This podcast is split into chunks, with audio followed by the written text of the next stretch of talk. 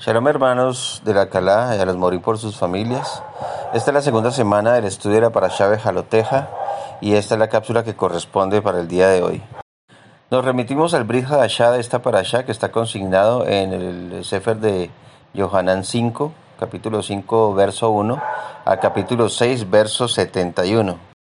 Y dando lectura a estos dos capítulos, encontramos una enriquecedora edificación y unas alegorías hermosísimas, de las cuales me permito compartirles la siguiente. Leyendo el capítulo 5, dice, después de estas cosas, había una fiesta de su pueblo, el Yahudí, y subió Yeshua a Jerusalén. Y hay en Jerusalén, cerca de la puerta de las ovejas, un estanque, llamado en arameo Bethesda el cual tiene cinco pórticos. En estos yacía una multitud de enfermos, ciegos, cojos y paralíticos que esperaban el movimiento del agua, porque un malac descendía de tiempo en tiempo al estanque y agitaba el agua, y el que primero descendía al estanque después del movimiento del agua quedaba sano de cualquier enfermedad que tuviera. El verso 5, y había ya un hombre que hacía 38 años que estaba enfermo. 6. Cuando Yeshua lo vio acostado y supo que llevaba ya mucho tiempo así, le dijo, ¿quieres ser sano? 7. Adón, le respondió el enfermo, no tengo quien me meta en el estanque cuando se agita el agua, y entre tanto que yo voy, otro desciende antes que yo. 8. Yeshua le dijo, levántate, toma tu lecho y anda.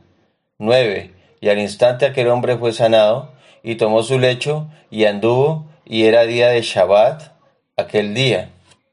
Paremos ahí la lectura y empecemos a analizar estos acontecimientos en estos eh, capítulos, estos versos del capítulo 5.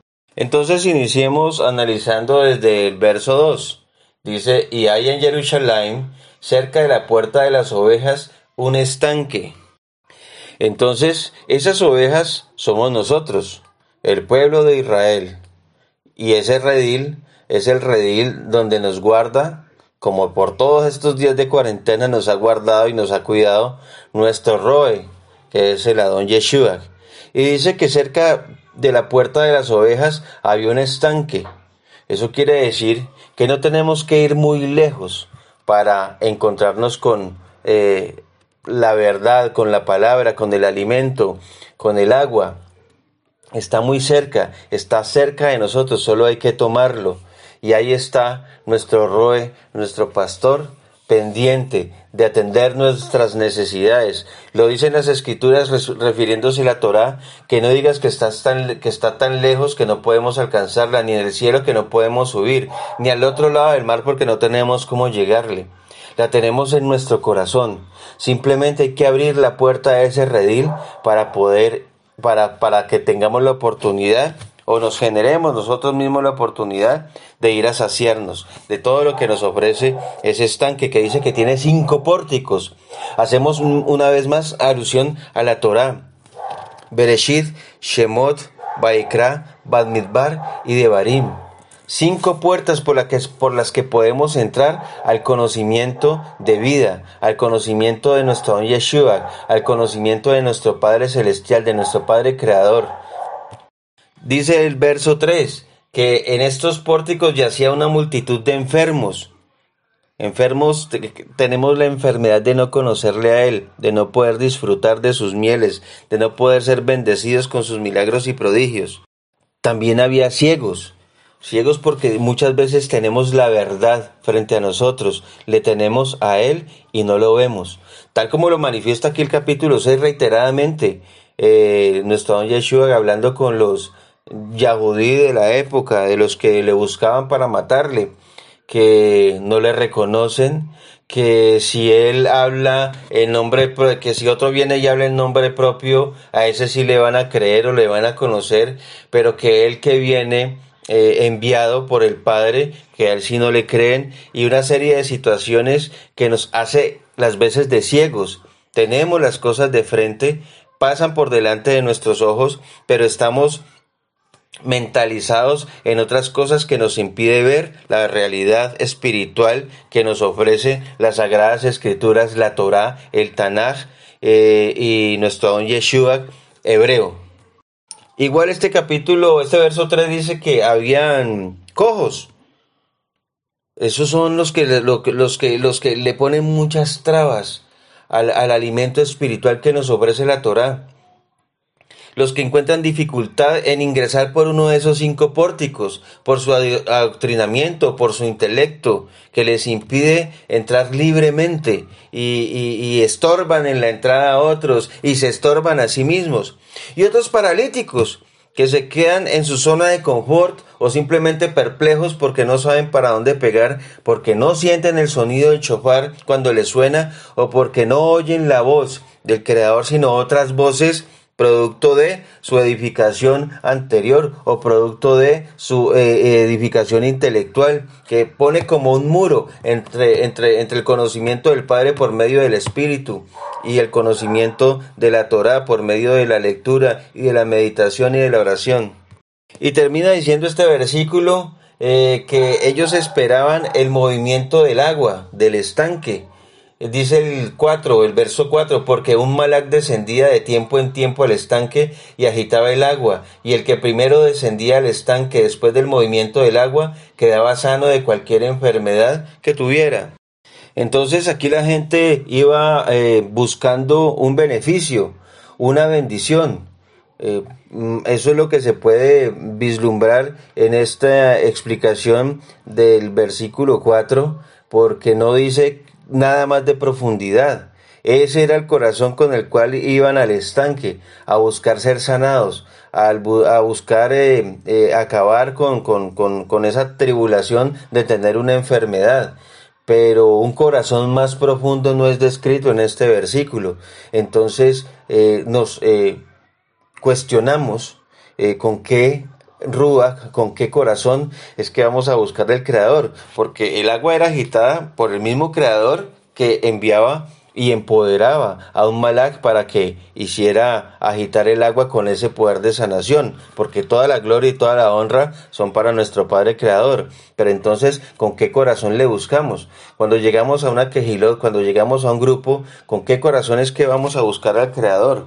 Eh, ¿Por algo pasajero, para recibir beneficios o verdaderamente porque hay una sed insaciable y un hambre insaciable que solo vamos a encontrar calma en las escrituras hebreas, en las sendas antiguas, en el Adón y Yeshua hebreo y en nuestro Padre Creador.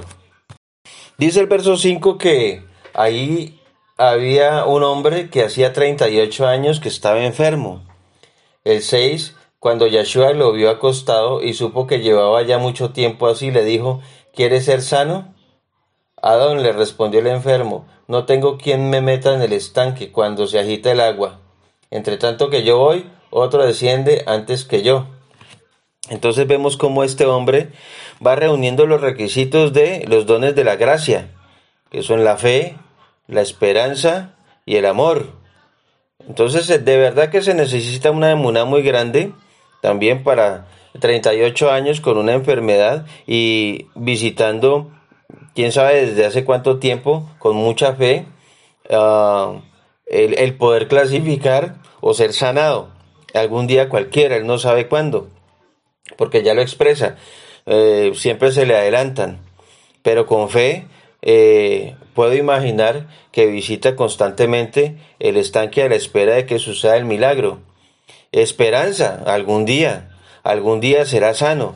Y el amor, si no lo tiene en su corazón, eh, se lo puso nuestro don Yeshua, porque sabiendo eh, el tiempo que llevaba este hombre eh, buscando su sanación, pues procede en amor a sanarlo. Pero este hombre pudo actuar como tantos eh, enfermos que asistían al estanque, porque él en su esquema mental, el truco, por llamarlo de alguna forma mal llamado, eh, era asistir al estanque y tan pronto el agua se agitara, meterse en el agua, tocar el agua para ser sanado. Esa era su búsqueda. Seguramente era la conducta que tenían todos los que iban al estanque, pero vuelvo a repetir, ¿con qué rúas, con qué corazón? Es que nosotros buscamos del Padre. solo para recibir beneficios. Sí, es delicioso recibir los beneficios del Padre, más cuando Él no se queda con absolutamente nada. A veces, y de pronto muchas veces, nos toca que esperar que esas bendiciones sean el tiempo de Él. Pero nosotros como Yahudí, que ya llevamos cierto bagaje en las raíces hebreas y le hemos aprendido a conocer un poco, sabemos que Él tarda, pero no olvida. Y sabemos que las cosas son en el tiempo de Él, porque Él en su sabiduría nos da lo que necesitamos y en el tiempo en el tiempo de Él, porque Él es sabio en sabiduría. Aún así, seguramente como muchos otros recibieron el beneficio de la sanación, y en el caso de este varón de, que llevaba 38 años de enfermo, eh, no le conocía. Y cuando le preguntaron que quién era él, dijo, yo no sé, andaba por ahí. Eh, ya después nuestro don se le vuelve a presentar en el templo y le dice, fuiste sanado, ¿no? Entonces ya él fue cuando cuando este varón que recibió la bendición de la sanación eh, lo identifica delante de los otros yahudí, aquellos del templo que lo buscaban para matarle. Entonces dice, fue eh, ese, ese, ese, ese fue el que me sanó. De otra forma, no lo había conocido, no supo quién le sanó, no supo de dónde vino su poder. Nosotros que sí sabemos, entonces creo que nuestro don merece un poco más de atención y respeto de cómo es que le buscamos y por qué es que le buscamos. Los favores y las bendiciones vienen por, añadidura. La búsqueda de, del Creador debe ser una cuestión más de fondo, una, una, un, sentir profundo eh, de, de shalom, de amor y del servicio de ser sus siervas como como siervas para clasificar como novias, como mujeres, como su, como su pareja, con la que va a compartir el universo y la creación, como lo ha prometido. Qué pena, me extendí un poquito. Hay muchas cosas más que tiene esta, este Brit. Eh, me quedé en el verso 9, pero sigue hasta el verso 46 este capítulo 5 y el 6 al 71 hay mucha tela para cortar, pero pues ya no se puede eh, más. Espero que esta cápsula sea de alimento para todos, como lo dice en el capítulo 6, el pan de vida, el agua de vida, el, que el, pan que sacia, el, agua que calma la sed, y etcétera, etcétera. Está hermosísimo, se lo recomiendo que, que lo lean, lo mediten y se edifiquen eh, y alimenten sus espíritus. Eh, shalom Ubrahot.